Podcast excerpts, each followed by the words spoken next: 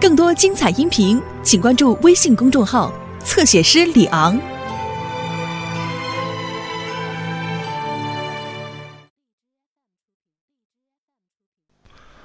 他是胸部中刀而亡，为什么嘴角会挂着一丝鲜血？这只能证明他临死之前拼尽全身力气撕咬凶手，而且咬下的肉还留在口中，这才致使他双唇紧闭。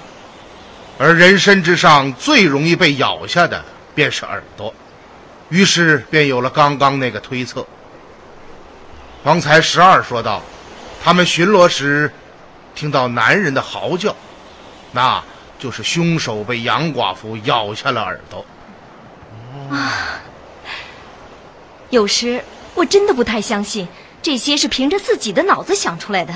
如果说这些是神仙告诉你的，还容易被人接受些。这些不需要神仙告诉，只要留心、细心、耐心，任何人都能够做到。嗯我就做不到。我来回答你最后一个问题吧：为什么那把杀人的刀是凶手随身携带的？啊，为什么？因为这把刀不是家常厨下日用之物，而是一把用来杀猪宰羊的牛耳尖刀。哦，就这么简单？问问你的偶像吧。如燕说的很对。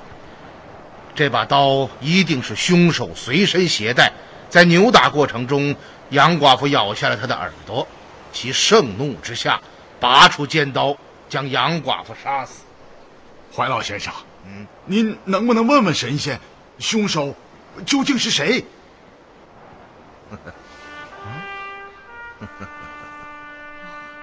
叔父，每次看到您这样的笑容，就说明一定有人要倒霉了。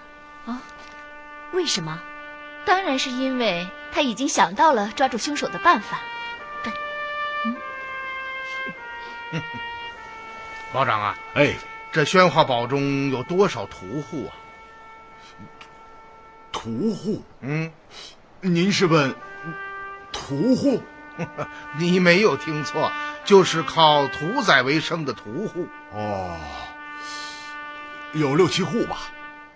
嗯这样吧，请你将所有屠户请到药王庙中，让他们各自带一块肉来，就说要给药王菩萨献祭。怀老先生，这是何意啊？哎，此案与屠户有什么关联？哎，你照我的吩咐去做，马上就会明白了。哦，哎，记住，绝对不要提起杨寡妇被杀的事。好。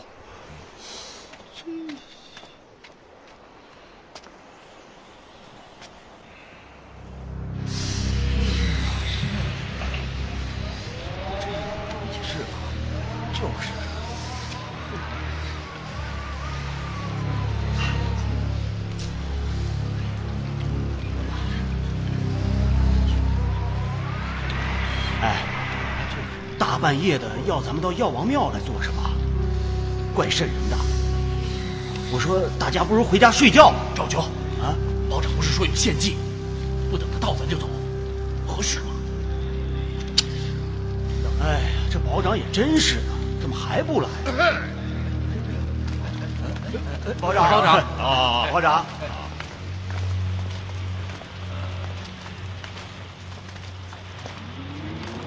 保长，这么晚叫我们来，到底有什么事儿啊？昨夜我做了一个梦，梦见药王菩萨显灵，说是该献祭的时候。各位也知道。咱们宣化堡多蒙药王菩萨保佑，风调雨顺，没灾没病。奉献祭礼，礼敬神明，那是应该的。因此，我请各位各自带肉前来，当堂开刀献祭。一块肉要切五样，段块、片丝、馅儿，五样要匀。切完后，保里按市价。将钱付给你们。好，好。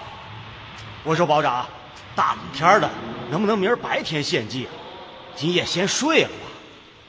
时候不早，我的瞌睡都来了。赵九，你的话越来越多了。要干，马上动手；不干，明儿一早关门挑担到别处混去。宣化宝盛不下你。哎哎，保长，您别生气啊，我干，我干。哼，动手吧。哎哎哎哎，干吧。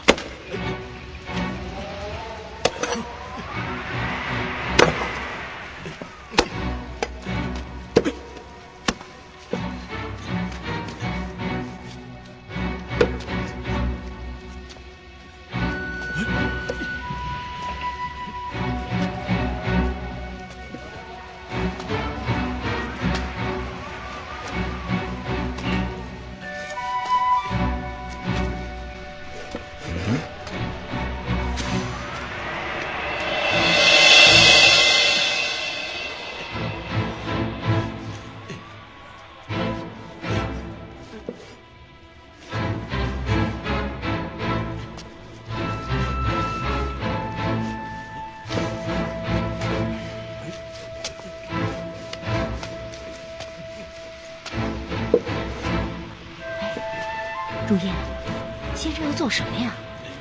为什么要站在这里看屠户切肉啊？你能不能把嘴闭上，耐心等一会儿？我知道，其实你也不明白，在这硬冲。至少我不像某些人那么多嘴。行，以后有事儿你也别问我。哟，生气了？趁现在还能欺负欺负你，万一以后成了我婶子，可就尊卑有别了。什么婶子？谁是你婶子？自己想。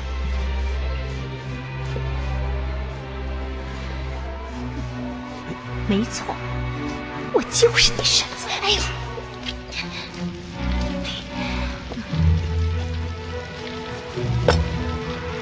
哎呦，热死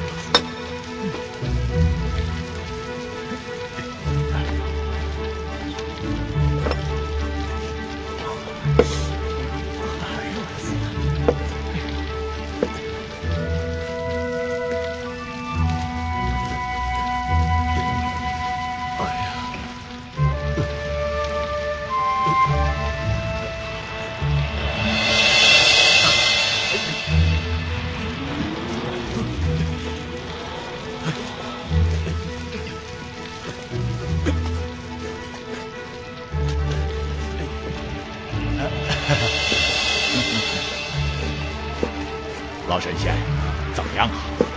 好，好了，让他们停一下吧，好了，大家停手。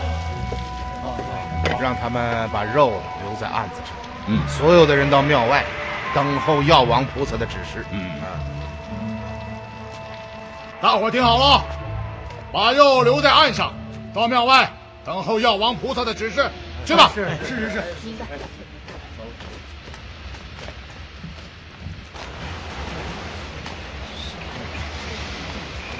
这天儿真够冷。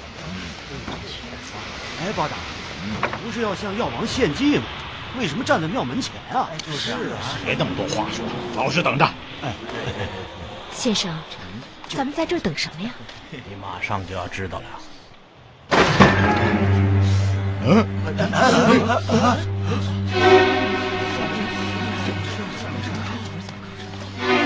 老神仙，这是什么意思啊？大家注意，药王菩萨要显灵了。啊？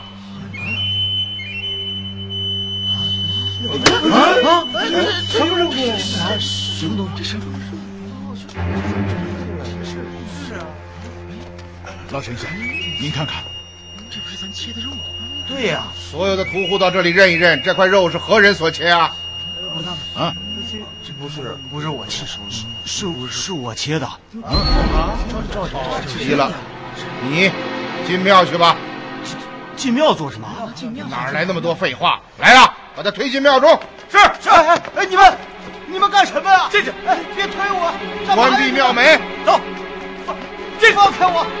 哎，开门，开门呐！放我出去！放我出去啊！你们干什么呀？放我出去！老神仙，你这是何意啊？开门！你马上就要明白了。放我出去啊！跟我来。哎，开门开门呐放我出去放我出去啊快开门开门呐放我出去。老神仙为什么要将赵你们要干什么？好戏马上就要开锣了。放我出去。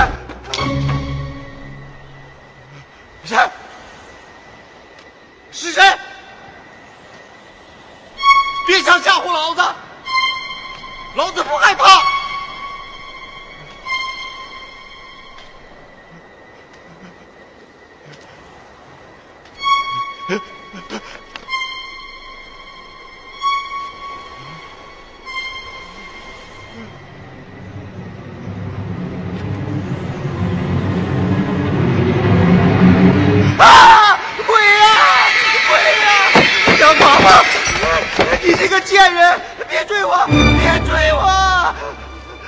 别追我！别追我！老神仙！杀死杨寡妇的是他。嘘！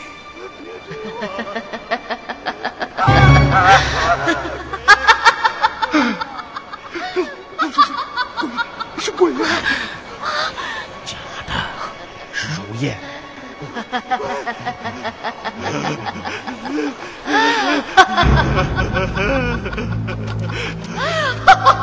药王菩萨，救命啊！药王菩萨，救命啊！啊！真的是他。刚刚在庙中切肉之时，他之所以不肯摘下帽子，就是怕露出伤口。我说你为什么站在庙中看他们切肉呢？原来是为了这个。赵九，在在，本座药王菩萨，菩萨救命！有恶鬼要夺小人的性命！那是杨寡妇阴魂不散，现已被本座用五雷之法镇住。谢菩萨救命之恩！你为什么要杀死杨寡妇？小人，小人，事到如今，你还不肯说实话，那本座也无能为力。杨寡妇恨念不去，无法超生。现在你有两条路：第一，让杨寡妇在阴间将你告下，你死后会下阿鼻地狱，却仍能在阳间再活三十年；第二条路，你不说实话。杨寡妇会将你的魂魄拖入阴间，在阎王面前三曹对岸。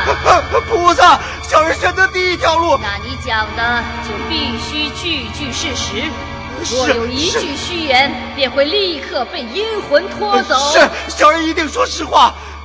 你为什么要杀死杨寡妇？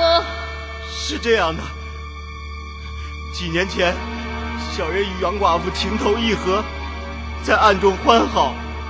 本来小人想要明媒正娶，将她娶回家中，可杨寡妇却嫌小人家贫，要小人去外面捞些外快，多挣些银钱再来娶她。小人听了她的话，便在外面做了些没本钱的买卖，将挣得的钱财都存在了杨寡妇家中，总共有五百贯钱。今年开春，小人在外面又有了个相好的，可杨寡妇却一再催着成亲，小人没办法，今夜便来到他家中，先让他拿出那五百贯铜钱，而后便把话对他讲明。谁知道杨寡妇闻听，发疯一般的抢夺钱罐子，说是要把钱留下与他养老。小人不干，便与他厮打起来，钱罐子落地摔得粉碎，他他还咬掉了小人半个耳朵。小人一怒之下，拔出随身带的牛耳尖刀，将他杀死。菩萨，小人所言句句事实，求菩萨做主啊！你刚刚说在外面做些没本钱的买卖，是什么买卖呀？啊，这嗯，那我就只有将你交与阴魂处置了。啊，小人说实话，那是两年前，在一个朋友的介绍下，做了打闷棍、套白狼、贩卖人口的勾当。哦，这买卖是如何做法？由小人负责将本堡的青年引出城外，进入堡外的胡杨林中，早就埋伏在那里的兄弟用木棍将他们打昏，装入麻袋，运到十里外的聂家客栈。是他，堡中都市的人口竟然是被他拐了去。是谁？赵九啊，是你！你这个人面兽心的畜生，竟然做出这等丧尽天良之事，真是真是禽兽不如啊！你怎么在这儿啊？老神仙，做这等勾当，绝不可能只有赵九一人，肯定还有帮凶。正是，你说，你的帮凶是谁？是谁？啊！快快进来帮忙！哎呀！哎，师傅，到底是怎么回事？住手！啊！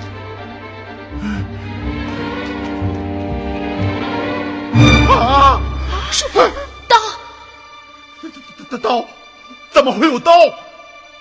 他已经死了。啊！死了！这这怎么可能啊？这把刀是这张肉案上的，很可能是他转身逃跑时把刀碰掉在地上，而此时你从身后将他扑倒，刀尖正好刺入他的胸膛，致其死命。哎呀，刚要问出他的同伙，这下线索又断了。我正要诱他说出真相，你为什么要打断我？哎，我我我我是脱口而出啊！如燕姑娘，实在是对不起啊！好了，不要着急，谁也想不到会出这样的意外。今夜我们已经是大有收获呀！首先破获了杨寡妇凶杀案，第二，弄清了宣化堡和附近几个堡子失踪人口的真相。哎，本来呀，大家都认为是鬼怪作祟，现在看来，竟是赵九伙同其帮凶做下的罪恶勾当。没有那么简单啊！此事不是赵九一个区区屠户能够完成的，他的背后定有一只黑手在暗中操纵。那，您说的黑手指的是谁呀、我想，这只黑手就是出钱雇佣赵九绑架人口的人。哦，保长啊，哎，据你所说，丢失人口的不光是宣化堡，附近的几个堡子也有这种情况发生。正是。由此可以肯定，这黑手所控制的人贩子，绝不止赵九这一伙，而是遍及了附近各个地区，核心便是聂家客栈。不错，不错。哎老神仙，以你之见，现在该怎么办？首先是要摸清这个幕后黑手究竟是谁，他雇佣人犯绑架保民，意欲何为？其次，要搞清楚聂家客栈与此事究竟有何关联。哎呀，都怨我一时鲁莽啊！要不然，此时应该已经从赵九口中套知幕后黑手的真实身份了。好了，不要自责了。明日你便命人到安西都护府去报官，我们正要赶到聂家客栈。放心吧，我会替你好好查一查。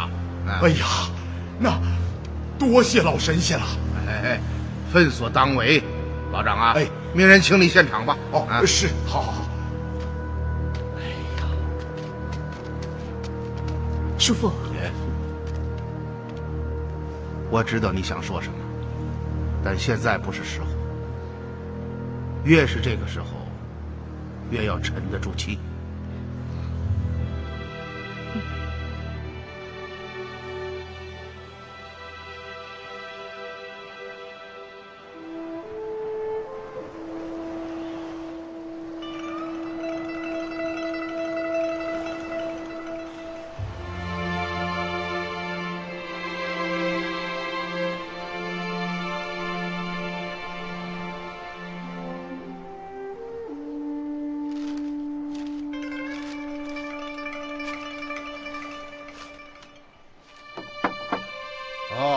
进来。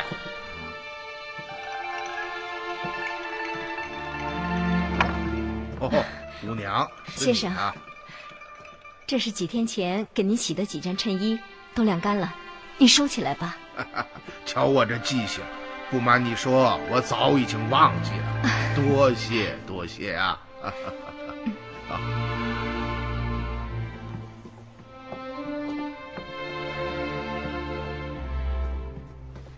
先生，啊，刚刚我和如燕一直在谈论今夜赵九之死，哦，您不觉得很奇怪吗？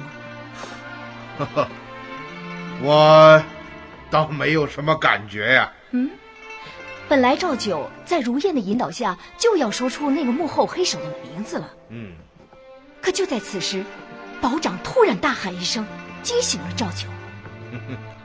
我就知道你要说这个。是啊，本来我也觉得有些奇怪，可是经过分析之后，反而觉得他的做法虽失之鲁莽，却是人的第一反应，也在情理之中啊。哦，愿闻其详。嗯你们都看到了，今日刚到宣化堡时，气氛是何等的紧张。这一切都是因为此地连续丢失人口，闹得人心惶惶。今夜保长特意到惠明驿馆中见我，也正是为此。这也足见此事对其困扰之深。嗯，本来附近各堡认为此事乃鬼怪作祟，今夜却突然听赵九说乃是人为，这种吃惊可想而知。做出下意识的举动也是人之常情啊。哎，你哦，你认为呢？啊，倒也有些道理。我们到那边说吧。啊，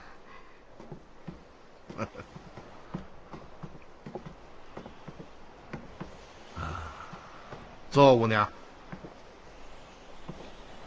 哦，还有第二点，不知您发现没有？嗯，当保长从神龛后走出来的时候，赵九显得非常恐惧，而且他明明知道庙门已经从外面锁死，为什么还要莫名其妙的跳起身向庙外跑去？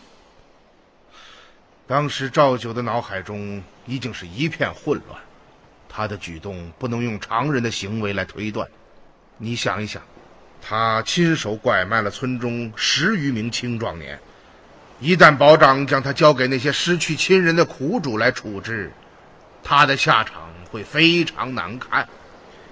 也许会被乱石砸死，也许会被苦主肢解。人在这种恐惧驱使下，做出什么不合乎情理的事情，都是可以理解的。就算赵九的行为勉强说得过去，那保长呢？在庙门前，他亲眼看到大门被封死，却为什么要多此一举的飞身将赵九扑倒在地？这不过是人的下意识的反应，不足为奇。吴娘啊，对案情的分析要契合案发现场的规定情景，不可凭空臆断，否则非但无法破案，还会矫枉过正。呃，难道你认为杀死赵九的那把牛耳尖刀也是巧合？如燕在房顶上看得一清二楚，根本没有刀从肉案上掉下来。我终于明白了，是如燕叫你来的，对吧？您真聪明，不过我也有很多疑问想来向你请教。那把致死赵九的牛耳尖刀早就掉在了地上，只是如燕没有看到罢了。哦，您看到那把牛耳尖刀掉在地上？正是。我说你为什么那么肯定呢？原来一切早就考虑过了。哎，反正我说不过您，但我总是觉得这里面有蹊跷。嗯，勤于思考是一件好事，总强过饱食终日无所用心呐、可为什么我每次思考都是错的？太失败了。哎，只要坚持自己的观点，早晚有一天你会发现，你的坚持是有回报的。嗯。好，好了，时候不早了，赶快回去休息吧。明天一早，我们还要赶到聂家客栈呢。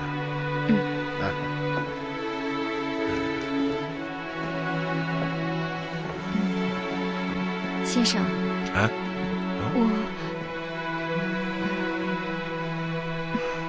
您是个非常聪明的人，知道我想说什么。但我还是希望你不要说出来。我会尽量控制。好。好了，我走了。好，姑娘啊，我写了一封信，你到紧急的时候再把它打开。嗯。哦。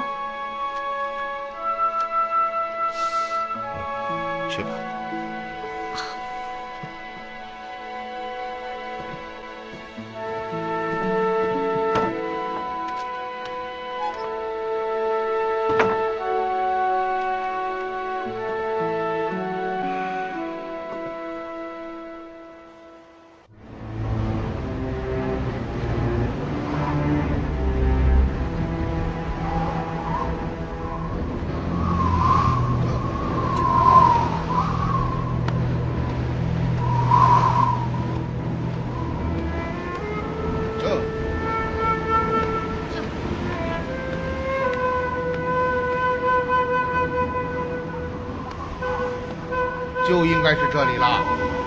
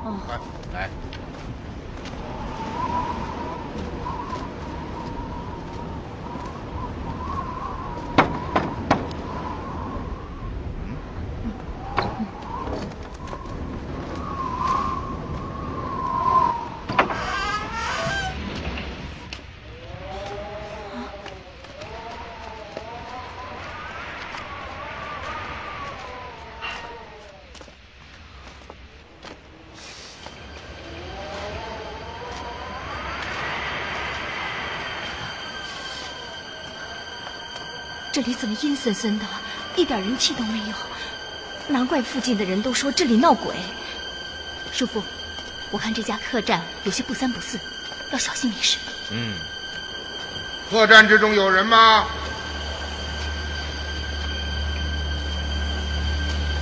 有人吗？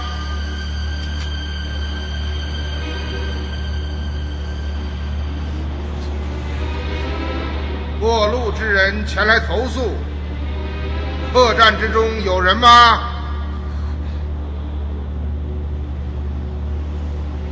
没事，人都变成鬼了吧？别老自个吓唬自个。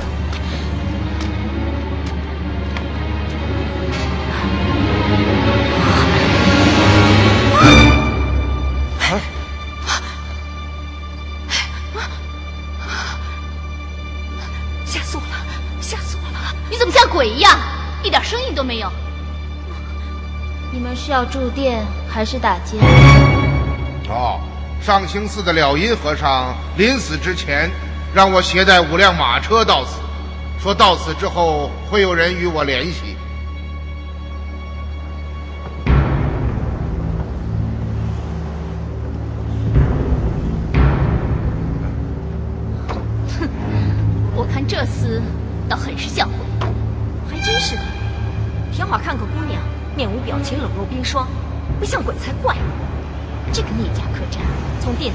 真是怪兮兮的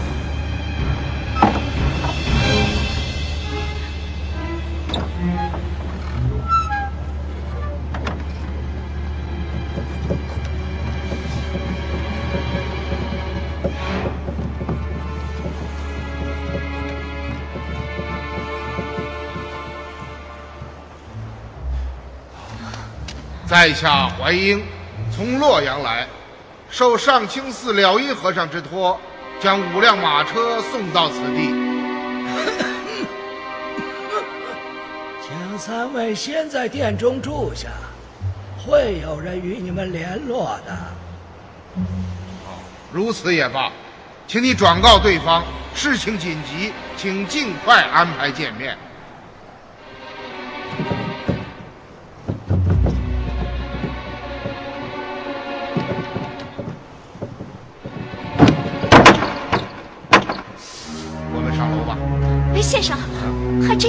儿啊？当然，可可这里闹鬼啊！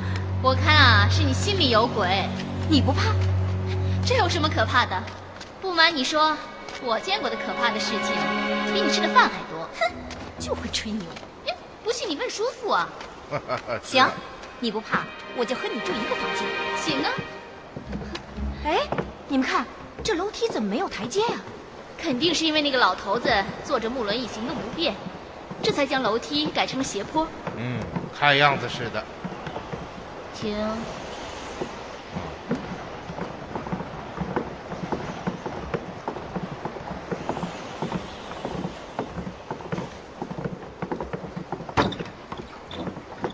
啊，你们住这儿吧。哎，姑娘，你叫什么名字？小翠，刚刚那个老人家是你什么人？是你父亲？是爷爷？哦，那就是这儿的老板了。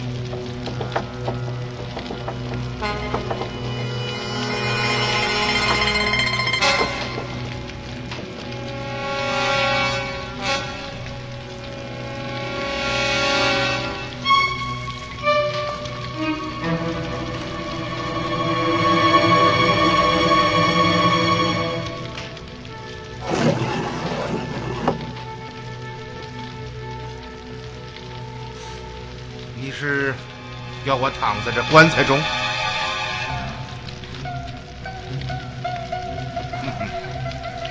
师傅，你不能去，要去我去，太危险了。不入虎穴，焉得虎子啊！嗯，不，先生，我不让你去。如果发生了什么意外，不要忘了我给你的那封信，打开看看就知道该怎么办啊！好了。